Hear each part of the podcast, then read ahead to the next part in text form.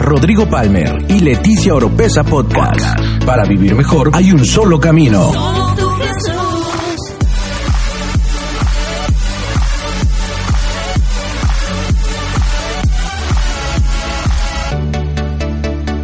Escucha todas las semanas la clave para tener una mejor vida. Una mejor vida. Mateo capítulo 25, verso 14. Dice la escritura, porque el reino de los cielos es como un hombre que yéndose lejos, llamó a sus siervos y les entregó sus bienes. Y a uno dio cinco talentos, a otro dos y a otro uno, y a cada uno conforme a su capacidad y luego se fue lejos. Y el que había recibido cinco talentos fue y negoció con ellos y ganó otros cinco talentos. Asimismo el que había recibido dos, ganó también otros dos. Pero el que había recibido uno fue y cavó en la tierra y escondió el dinero de su señor. Después de mucho tiempo, vino el señor de aquellos siervos y arregló cuentas con ellos. Y llegando el que había recibido cinco talentos, trajo otros cinco talentos diciendo, Señor, cinco talentos me entregaste, aquí tienes, he ganado otros cinco talentos sobre ellos. Y su Señor le dijo, bien, buen siervo y fiel, sobre poco has sido fiel, sobre mucho te pondré, entra en el gozo de tu Señor. Llegando también el que había recibido dos talentos, dijo, Señor, dos talentos me entregaste, aquí tienes he ganado otros dos talentos sobre ellos. Su señor le dijo, bien, buen siervo y fiel, sobre poco has sido fiel, sobre mucho te pondré, entra en el gozo de tu señor. Pero llegando también el que había recibido un talento, dijo, Señor, ahí se va a empezar a poner el parche como muchos de nosotros, ¿va? Te conocía que eres hombre duro, que ciegas donde no sembraste, que recoges donde no esparciste por lo cual tuve miedo y fui y escondí tu talento en la tierra. Aquí tienes lo que es tuyo. Respondiendo su señor le dijo, siervo malo y negligente, ¿sabías que ciego donde no sembré, que recojo donde no esparcí? ¿Por qué, por tanto, debías haber dado mi dinero a los banqueros y al venir yo hubiera recibido lo que es mío con los intereses?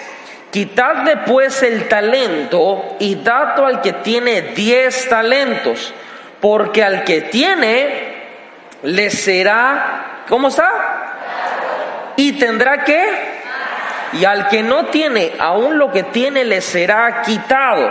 Y al siervo inútil, ay Padre, mira la Biblia, echadle en las tinieblas de afuera, allí será el lloro y el crujir de dientes. Quiero hablarle en esta mañana acerca de identificando y desarrollando nuevos líderes. Dios es un Dios de plan, Dios es un Dios de propósito, Dios es un Dios de orden, Dios es un Dios de diseño, Dios es un Dios de mandamientos, de instrucciones, de lineamientos, de estatutos, etcétera, etcétera, etcétera. Y créanme, en esta parábola, estudiándola, al leerla, me di cuenta que de alguna manera, a mi parecer, ¿verdad? Que estaba yo equivocado, le hacía falta como que las instrucciones a estos siervos de lo que tenían que hacer. Es decir, si a mí me dan algo y no me dicen qué tengo que hacer con él, pues obviamente yo no voy a moverme a hacer algo con esa, sobre todo si es algo de, mi Señor. Sin embargo, y créanme, lo busqué por todas las versiones, todas las, el original griego, hebreo, la Biblia amplificada, todas, hasta me metí a Wikipedia, imagínense, ya esa es la, la enciclopedia más santa para los jóvenes el día de hoy, y no encontré algo que yo viera como ciertos lineamientos que tenían que hacer. Lo único que dice la palabra es que en el versículo 15, que Dios 5, 2, 1, conforme a su capacidad. Diga conmigo, el Señor me da cosas conforme a mi capacidad. Ahora, encontré en estos tres siervos que a uno le dio cinco, a otro le dio dos, a otro le dio uno, y cada uno hizo algo diferente. Primeramente, al que le dio cinco talentos, dice la escritura que él fue, vamos a leerlo literalmente como, como dice, y dice, dice que el que tenía cinco talentos fue y negoció, diga conmigo, negoció. Cuando hablamos de negociar, estamos hablando de que entra el factor riesgo ahí. Cuando usted pone un negocio, ¿cuántos han puesto algún negocio o tienen un negocio? Levante su mano. ¿Cuántos quieren un negocio?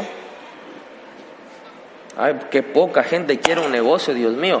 Pero bueno, entra el factor de que uno invierte y es un riesgo que uno no sabe a ciencia cierta si vas a recuperar tu inversión y en lo, en lo mejor de los casos es que te quede una ganancia.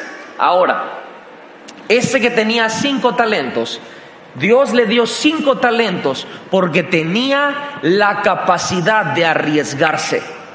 Yo quiero saber en esta mañana quién tiene esa capacidad de arriesgarse. Mm, a ver, vamos a ver de ese lado. ¿Quién tiene la capacidad de arriesgarse? Miren muy bien. Hace, ratito una pregunta. ¿Cuántos quieren tener un negocio? Se escucharon dos grillos por allá atrás. Ay, pastor, que yo no quiero problemas. No, lo que no quieres es riesgos. Ay, a mí me dijeron cuando empecé, vamos a poner tanto servicio, estoy estando y una persona luego me dijo, ay, ¿para qué quieren tanto servicio?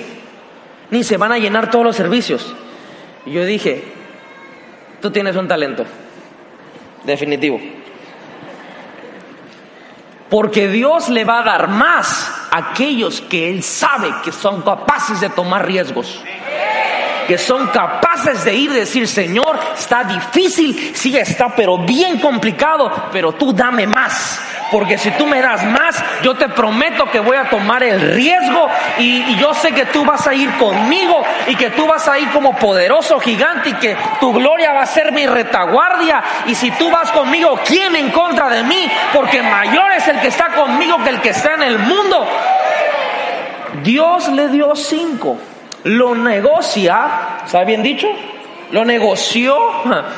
Sí, porque como en el primer servicio dijo algo, eh, mi bisabuelita, ella tenía esa palabra bien metida, eso de negociar, y ella caminaba con, ella le decía su bordón, era de acero el bordón, y nos lo sacaba en la cabeza porque le aplastábamos los pies sin querer, y se le trababa el lulecito, y cuando se le trababa el lulecito decía, oye, eh, te chiflaba así, decía, ve, negociale ahí el taponcito, y ya sabíamos que era sacarle esa onda, y aquí en Tabasco esa palabra, la gente de edad, y también nosotros la tenemos muy inculcada, ¿verdad? La negocia esa, negociale ahí, ¿verdad? Bueno, pues la palabra dice que tenemos que negociar eso. El que tenía dos talentos, Dice la Biblia que él fue y ganó otros dos. No lo negoció, pero los ganó. Viene muy bien, son capacidades diferentes. Y tenemos que reconocer que hay personas que de alguna manera tienen un, una, una, forma de hacer las cosas que, que, es diferente, es digna de admirar. Sobre todo en el caso de vendedores, se da cuenta, hay gente que de plano no tiene el talento para vender algo. O sea, usted le da y dice, esta, aquí tengo una toalla. Pues sí, este, mira, esa toallita, salud, te, te puede ayudar a secarte el sudor, es negra, está bonita. ¿Quién te la, alguien te la va a comprar por lástima. Pero tú traes un vendedor y te dice, no, brother, esta toalla te consigue marido. Esta toalla, de volar. Es más, lo estaba yo diciendo en el primer servicio y una hermana levantó la mano y me dijo, deme una, de verdad. Ese de los dos talentos recibió los dos talentos y ganó otros dos. Diego conmigo, ganó. Pero él vino el de un talento. Voltea a ver al de lado. Y pregúntale, ¿cuántos talentos tienes? Ay, padre. Y ese de un talento dijo, eh, eso no va conmigo, yo mejor aquí lo entierro mire bien, lo enterró en la tierra. Pasando el tiempo viene su señor a pedir cuentas. Llega de los cinco talentos y dice, Señor, cinco talentos me diste, hice negocios, aquí tienes otros cinco talentos. El Señor dice, buen siervo fiel, buen siervo y fiel. Sobre poco fuiste fiel, sobre mucho te pondré. Entra en reposo de tu Señor. Vienen de los dos talentos y dice, Señor, me diste dos ganedos. Le dice lo mismo, buen siervo y fiel, y todo lo que le dijo. Y viene el de uno. Y cuando el de uno empieza a ver que la gente empezó a traer multiplicación de lo que había recibido, dice, bueno, ¿qué? yo, yo voy a ser una persona coherente, voy a ser una persona racional, voy a ser una persona que le voy a, a exponer mi caso a mi Señor, porque la verdad, estos fueron Qué bárbaro, cómo se atrevieron a negociar las cosas que no son propias, Dios mío. Y este, cómo se atrevió a ganar. No, no, no, Señor, yo sé que tú eres un hombre muy fuerte. Yo sé que eres un hombre que tú cosechas donde no sembraste, que tú recoges donde no esparciste y que tú eres el Señor y que eres celoso de tus cosas. Por lo tanto, en vez de perder lo que tú me habías dado, mejor lo enterré. Aquí está tu dinero. ¿Qué le dice el Señor? Siervo malo y negligente. Dice, tú lo que tuviste que haber hecho es haber ido con los banqueros y cuando yo regresara hubiera tenido lo mío más los intereses. Y quiero que aprendamos algo, iglesia. Esta es la medida del reino. Lo mínimo que el reino produce es el doble. Es lo mínimo. El reino de Dios no concibe porcentajes por abajo del 100%. Es decir, si le dio 5, la medida de multiplicación que es otro 5. Si te dio 2, la medida de multiplicación es Tengamos en cuenta que la misma respuesta que le dio su Señor al de 5 fue la misma respuesta que le dio al de 2. Y creo que 5 es más que 2. ¿O no? A ver, ayúdenme matemáticas, palitos 1 y plastilina 2. A ver, ¿Cinco es mayor que dos? A ver, a ver, a ver. ¿Cinco es mayor que dos? Matemáticamente sí, ¿verdad? Pero en el reino, el de cinco tenía mayor capacidad que el de dos. Dios no juzga por cantidades, Dios juzga por capacidades. Ahora, Dios nunca te va a dar algo que tú no seas capaz de manejar.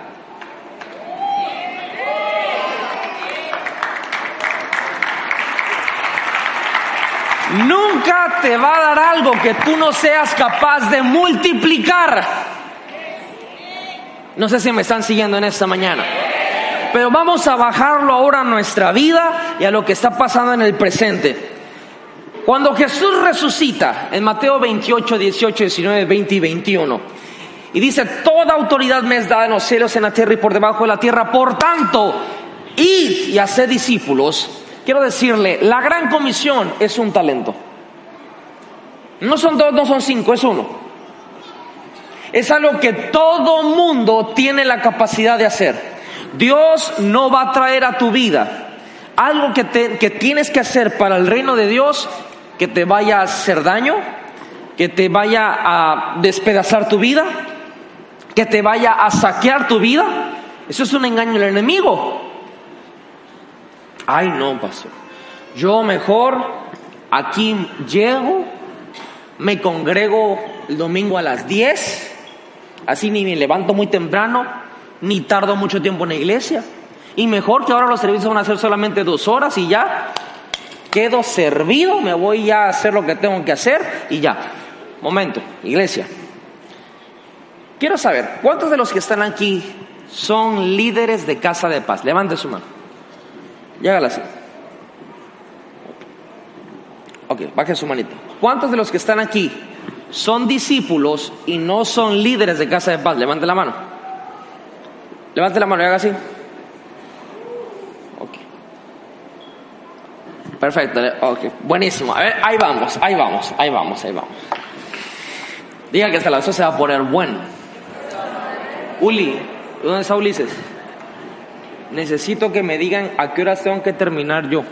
Porque con los tiempos, hay otro servicio después y no, no, no quiero turbarme tiempo los demás.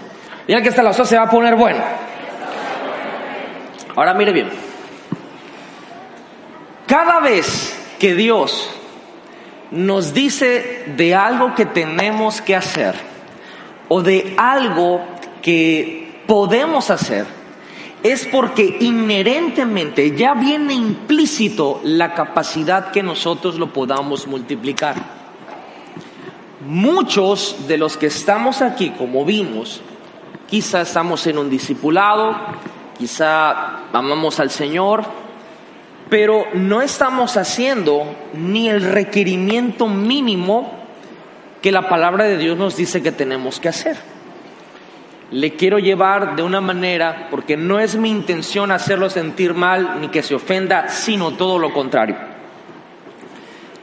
Predicar el Evangelio, hacer discípulos, diga conmigo, hacer discípulos, es el requerimiento mínimo del reino de Dios. A veces nosotros pensamos y volvemos negociable el hecho de abrir una casa de paz o de ser un mentor. Ay, no, es que eso no es para mí. Quiero decirle de parte de Dios y escrituralmente, eso es para usted. Lo voy a decir una vez más. Eso es para usted. No es una opción. Lo hemos convertido en una opción pero no es una opción. Todos estamos llamados a ser discípulos, eso significa ser mentores, y todos estamos llamados a ir y predicar el Evangelio. Y eso tiene que ver con abrir una casa de paz. Ahora, aquí viene la parte donde entra en el ahora la palabra que le estoy diciendo. Hace unos meses el Señor comenzó a hablar a mi corazón acerca de que la iglesia estaba muy cómoda. Diga conmigo, fluir. ¿Cuántos quieren un fluir de Dios en sus vidas? Mire bien la ley que existe para que ocurra un fluir. Para que haya un fluir en un lado, tiene que haber una entrada y tiene que haber una salida. Si usted agarra una, una alberca o una piscina, como le llamen, y empieza a echarle agua, le pone una manguera y se empieza a llenar, pero no hay una salida, esa agua va a quedar ahí, va a servir por unos días, pero pasando unos días esa agua va a estar estancada. Y aquí en nuestra tierra, en Tabasco, a los cuatro o cinco días va a tener muchos amiguitos en esa agua. Va a tener sapos, ranas, culebras, toloques, gurusapo y cualquier tipo de bacteria que se pueda imaginar va a ser un lugar de reproducción de mosquito, chaquiste, tábano, chancaca y todo lo que se imagina. Porque se estancó. Pero si a ese lugar usted le pone un filtro y sale el agua y vuelve a entrar, y sale el agua y vuelve a entrar, eso se convierte en un fluir y esa agua no se pudre. ¿Me está siguiendo? Hoy nosotros en Cristo queremos que entre, que me den palabra, que me den ánimo, que me ministren, que me hablen bonito y todo eso Dios lo va a seguir haciendo. La cuestión es, ¿qué es lo que nosotros vamos a dar? ¿Por dónde va a salir? No ocurre un fluir en nuestra vida si no estamos dando. No va a ocurrir un fluir en nuestra vida si no estamos dando. Ay, pastor, pero yo tengo trabajo. Ay, pastor, pero yo vivo lejos. Ay, pastor, pero esto. No se ponga el parche como el siervo ese de un talento. Mejor diga, Señor, si tú me diste esto, es porque tú me diste la capacidad de multiplicarlo. Si tú me diste esto, es porque yo sé que tú vas a estar conmigo para que yo lo pueda hacer. Y miren lo que hizo Jesús en Mateo capítulo 10. Verso 5 dice, a estos dos envió Jesús y les dio instrucciones diciendo, por camino de gentiles no vayáis y en ciudades samaritanos no entréis, sino id antes a las ovejas perdidas de la casa de Israel. Y yendo, predicad diciendo, el reino de los cielos se ha acercado, sanad enfermos, limpiad leprosos, resucitad muertos, echad fuera demonios. De gracia recibisteis, dad de gracia. ¿Cuántos han recibido algo de Dios? ¿Cuántos recibieron salvación? ¿Cuántos han recibido sanidad en su cuerpo? ¿Cuántos han recibido sanidad en su alma? ¿Cuántos han recibido liberación en su vida? Restauración en alguna parte de su vida. Bueno, de gracia hemos recibido, de gracia demos.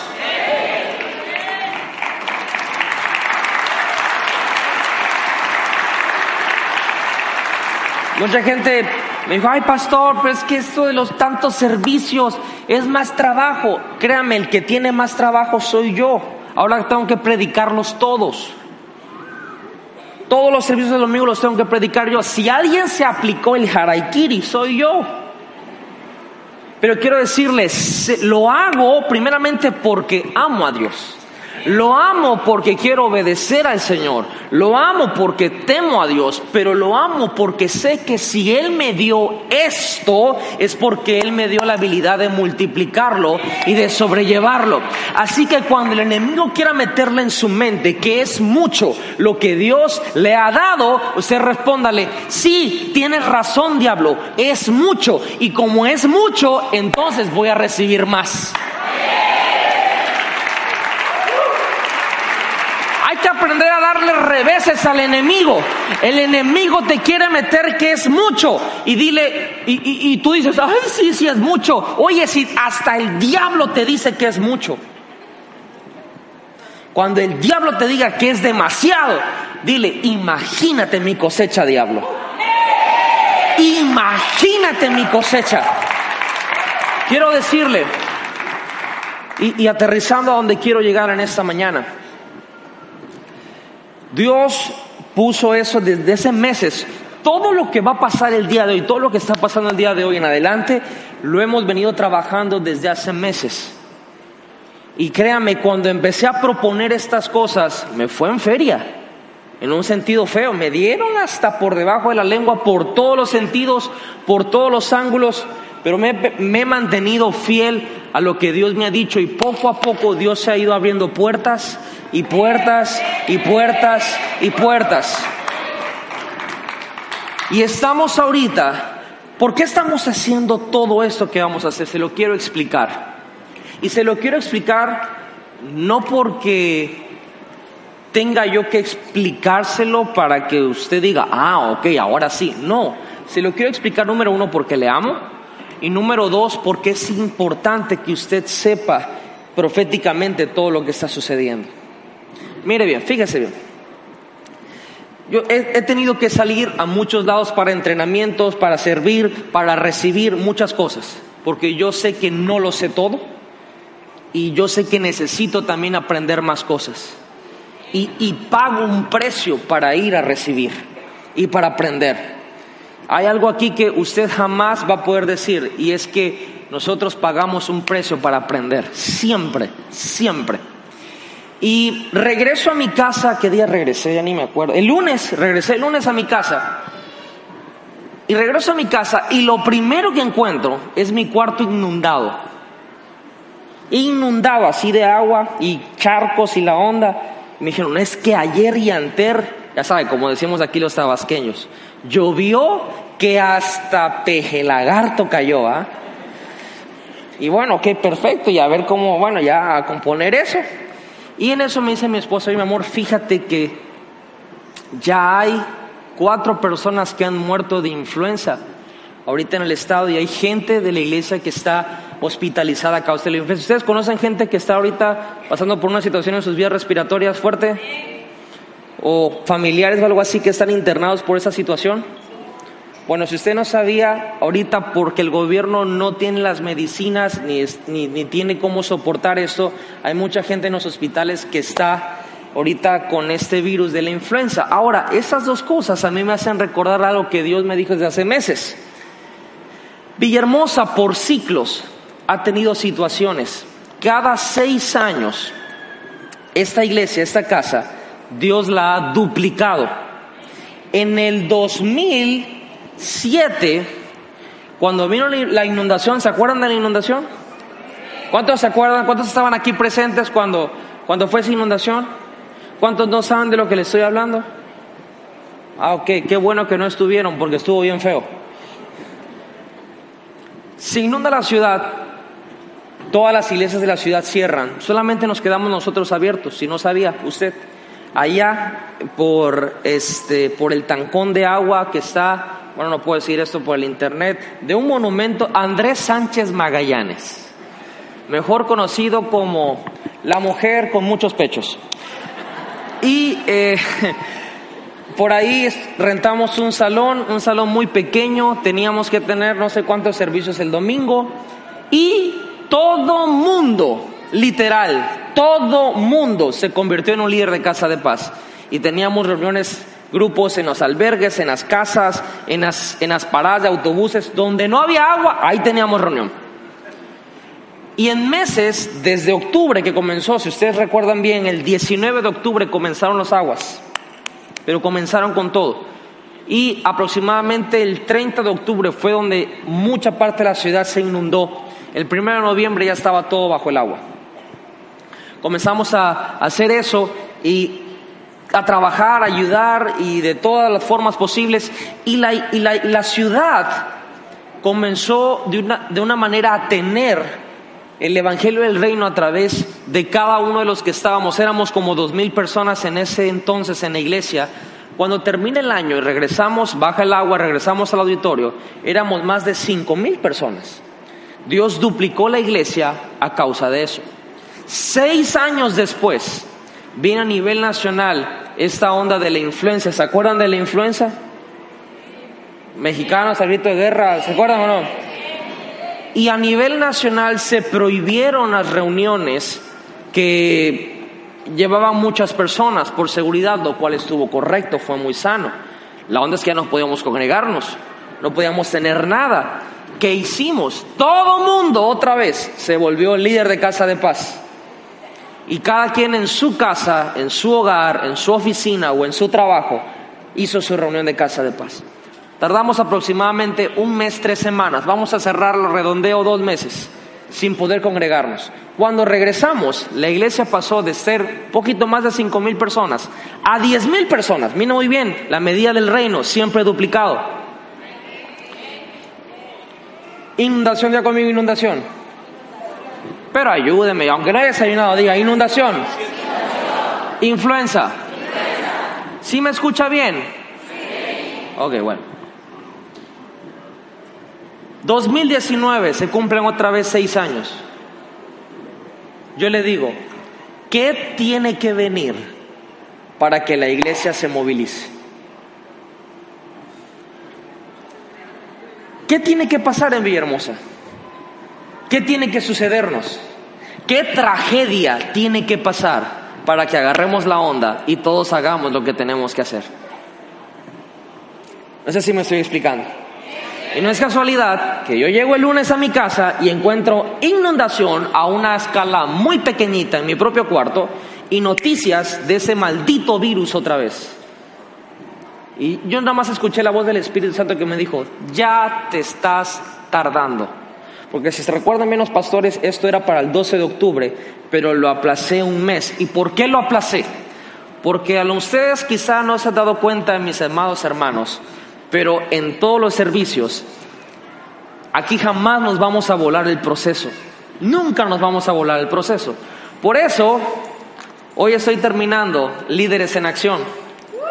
Porque sin darse cuenta, en todos esos servicios han recibido las clases para poder ser líderes de Casa de Paz.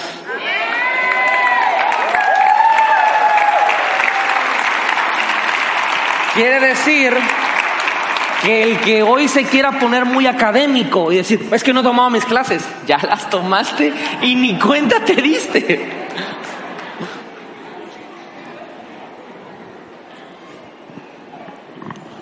Cuando pasaron estas tragedias hace seis, hace doce años, toda la iglesia, sin decir nada, entendimos que nuestra comisión, nuestra misión, la visión de la casa es ir y hacer discípulos. Y todo el mundo, nadie tuvo que decirle nada a nadie. Y nos levantamos. Y yo soy una persona que veo muchos números, muchas estadísticas. Y desde que la iglesia se levantaba, tardaba un mes y tanto en que se acabara esa catástrofe. Yo no creo que tengan que venir otra inundación. yo no creo que tenga que venir otra plaga de un virus. Y como habían pronosticado para este fin de año, ustedes a lo mejor no lo sabían, pero acá nos pasaron una información un poquito delicada, nos dijeron, este fin de año gente que nos, que nos ama, ¿verdad? Por supuesto. Nos decía, pastores, por favor, no salgan a ningún lado. Pastores, eso el otro, porque este año van a matar gente, y van a saltar gente, y van a secuestrar gente, y va a correr ríos de sangre por la ciudad, porque hay un choque de, de poderes ahí que están haciendo y la onda y por aquí y por allá. Y yo dije, no hace falta ni que haya una ola de violencia, no hace falta que venga una ola de inundación, no hace falta que venga una ola de un virus, lo que hace falta es que la iglesia se levante. Lo que hace falta es que nosotros dejemos nuestras excusas a un lado y digamos, esta boca es mía, esta responsabilidad es mía y yo voy a hacer lo que tengo que hacer. Dios tiene algo con Villahermosa, Dios tiene algo con Tabasco. Hay una palabra profética que dice que de Tabasco saldría el fuego para todo el país y para todos los estados de la República. Y quiero decirle, ese talento se nos fue puesto aquí a este estado y a esta ciudad. Yo no sé usted, pero le digo, Señor, si tú me lo dices, tú me vas a ayudar a multiplicarlo. Por esa razón, el día de hoy, levante la mano todos aquellos que son discípulos y no son líderes de casa de paz. Levante la mano, vienen alto, vienen alto. Llágala así como si viniera el Papa. Les tengo una hermosa noticia en esta mañana. Hoy van a ser enviados como líderes de Casa de Paz. Ahora, pensé que dijeron, ah".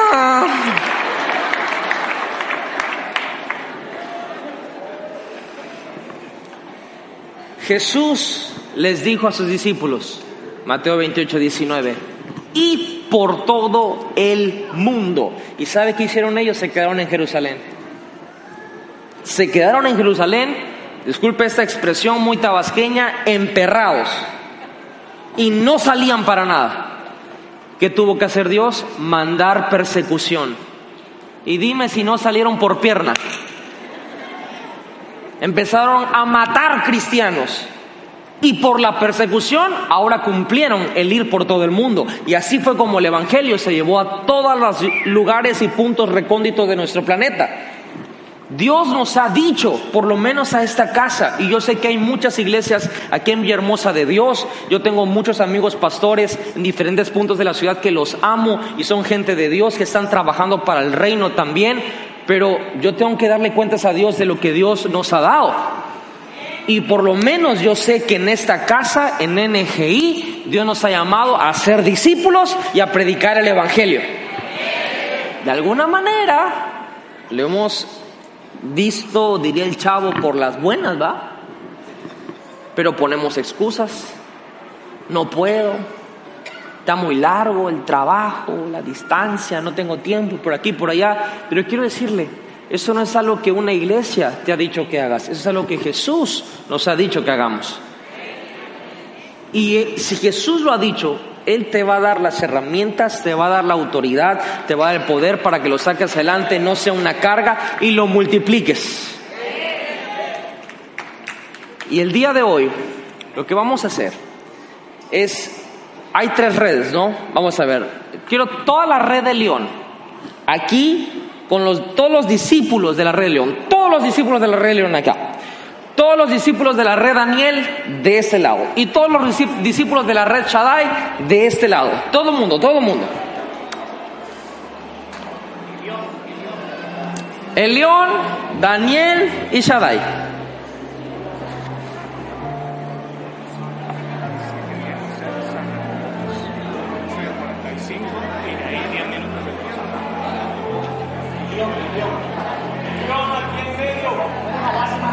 Red El León aquí en medio. Red Daniel acá a su derecha. Red Shaddai acá a su izquierda.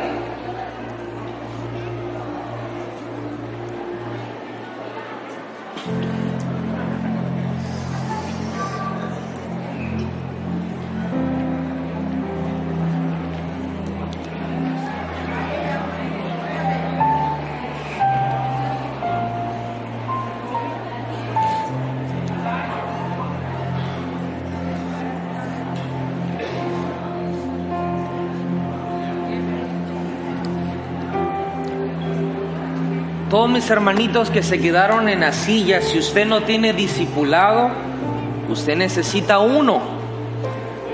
Y ve todos estos locos que están acá al frente, pregúntale a alguien. Y que empiece la vigía todo.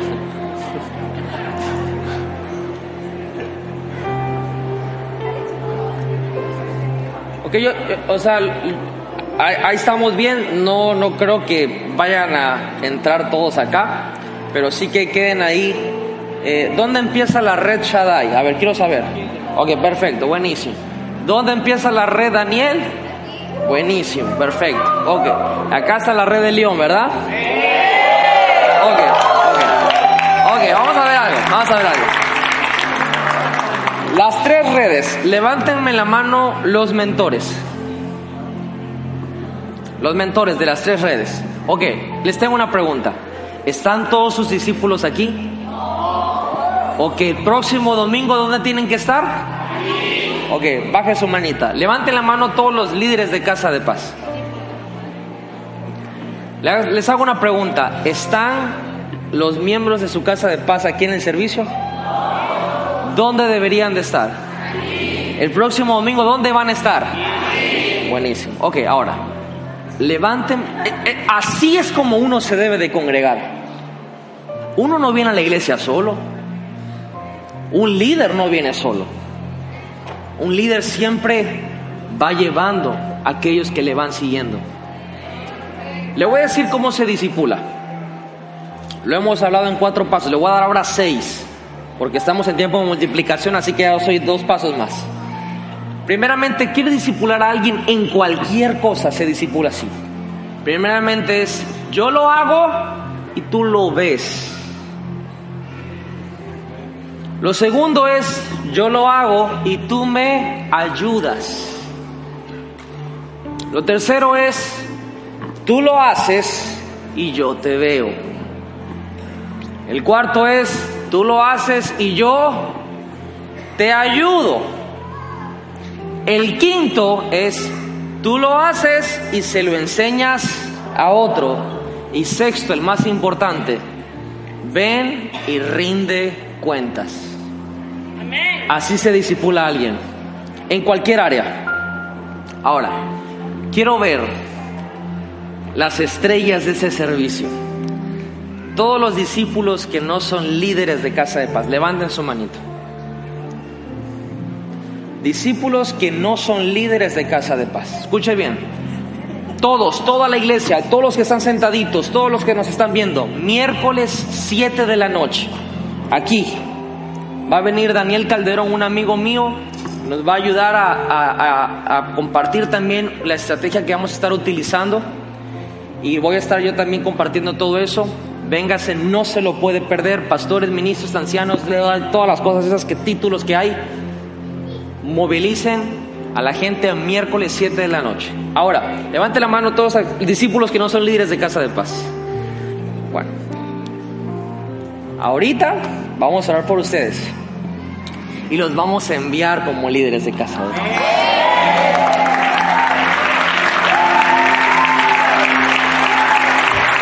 ¿Por qué? Dirían los polivoces, ¿cuál es la prisa, Celerino? No, no es prisa, es amor. Número uno, amo a mi Dios. Número dos, le amo a usted. Yo no quiero que el Señor venga y le diga qué hiciste con lo que te di y usted ponga alguna excusa. Y cuando esté ahí recibiendo, te diga, el pastor nunca me dijo nada. No, de mi parte, literal, de una manera muy amorosa, le voy a dar la vueltecita y le voy a dar una patadita en su traserito para que usted haga la voluntad de Dios. Pero tercero, amo mi ciudad. Y yo no voy a esperar que venga otra catástrofe porque no nos hemos levantado. No voy a esperar que venga un virus que quién sabe qué. No voy a esperar que venga violencia. No voy a esperar que venga agua. Para entonces ahí sí, ver cómo hacerle y levantar y orar y clamar y Señor, por favor, no. Mejor me adelanto Jonás fue con Nínive le dijo, Nínive en 40 días vas a ser destruida. Y la ciudad de Nínive dijo, no, esa ciudad no va a ser destruida. E hicieron lo que Dios les mandó hacer. Y Nínive no fue destruida. Y nunca va a faltar el que diga, a mí se me hace que era pura onda. La verdad no quiero averiguar si eso no es pura onda.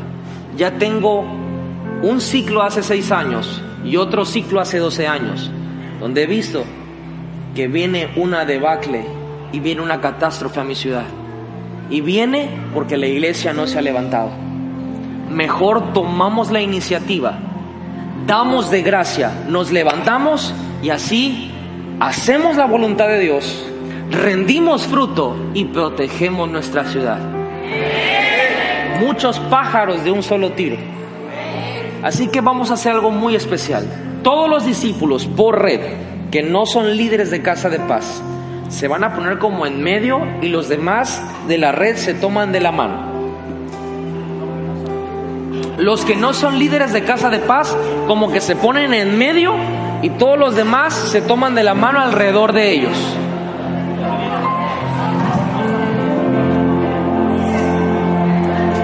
¿Sí me expliqué? Los que no son líderes de casa de paz en medio y todos los demás de la red se toman de la mano.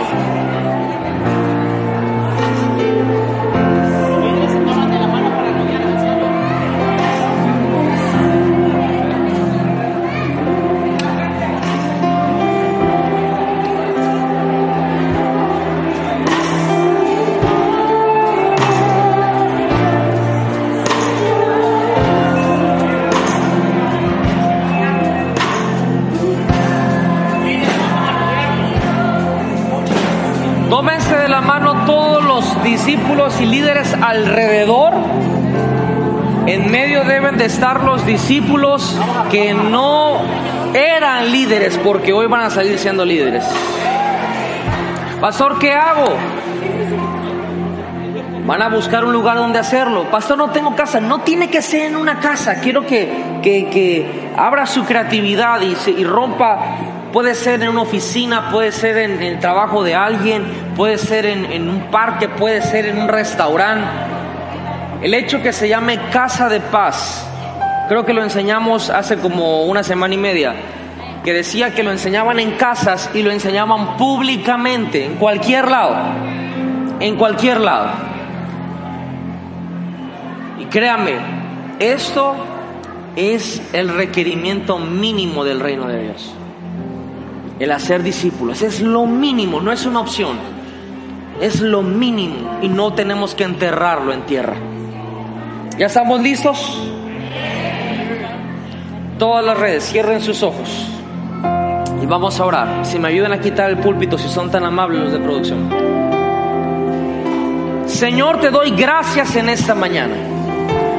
Porque tú eres un Dios, Señor, que hablas y tu voz siempre nos da dirección, Señor. Padre, en esta mañana te presento a cada discípulo de las redes. Te presento, Señor, su liderazgo. Y Señor, yo sé que en esta mañana venían con expectativa tuya, pero tú siempre das aún más allá de lo que nosotros esperamos. Padre, quizá por mucho tiempo han tenido en su mente razones por las cuales no han sido líderes o no han podido ser líderes. Quizás, Señor, el enemigo ha sitiado sus vidas, pero hoy amigos y hermanos los tienen rodeados. Y más importante, tu presencia los rodea. Tú vas delante de ellos y tu gloria es su retaguardia. Levanten sus manos todos esos discípulos que no eran líderes. Hoy mismo en esta mañana, en el nombre de Jesús, desde este altar, como tu palabra los dice, los enviamos a ir y a ser discípulos y a predicar el Evangelio. Declaro que tú los unges en esta mañana con aceite fresco y declaro que ellos empiezan a tener fruto no solo en su casa de paz, sino en sus negocios, en su familia, en su vida. Comienzan a servirte, Señor, y ese servicio comienza a restaurarlos. Ahora mismo declaro que tu Espíritu Santo los impulsa para poder hacer la obra del ministerio. Y ahí donde tú estás, la unción del Espíritu Santo te va a llenar y te va a llenar sobrenaturalmente. Hoy eres enviado como un líder de casa de paz. En el nombre de Jesús. Ahora todos los líderes que están alrededor de ellos comienzan a orar por ellos. Levanten su voz.